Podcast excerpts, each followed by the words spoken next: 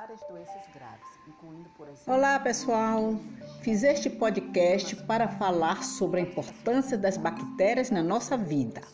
As bactérias são seres microbianos abundantes em todo o planeta.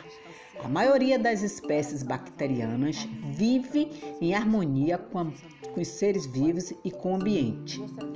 Algumas bactérias se alimentam de matéria orgânica em decomposição são muito importantes para o meio ambiente, pois são capazes de degradar todo e qualquer tipo de substâncias orgânicas, devolvendo ao solo os elementos químicos essenciais para a nutrição das plantas, além de inativarem substâncias tóxicas, mantendo o ambiente limpo.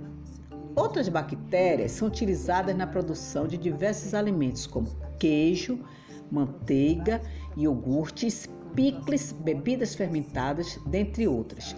E também são utilizadas na preservação dos alimentos, evitando a deterioração e a proliferação de bactérias causadoras de doenças ao homem, como por exemplo, bactérias láticas utilizadas no salame. Elas também podem produzir álcool etílico, que é utilizado na produção de bebidas alcoólicas. Quanto ao benefício no corpo humano, ah, vocês não têm ideia do bem que elas nos fazem.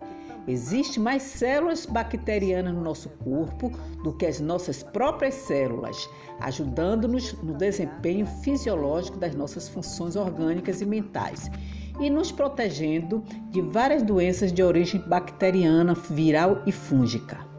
Daí vocês podem ver a importância destes seres minúsculos na nossa vida.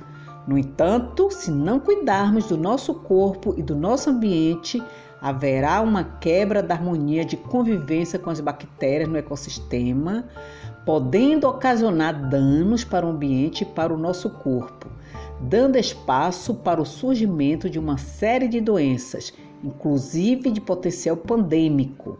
A exemplo, peste bubônica, a febre tifoide e a cólera.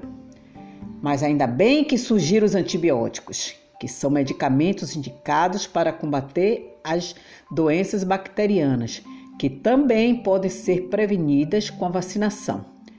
Porém, a melhor forma de se prevenir de muitas doenças bacterianas, assim como fúngicas e virais, é mantendo uma boa higiene.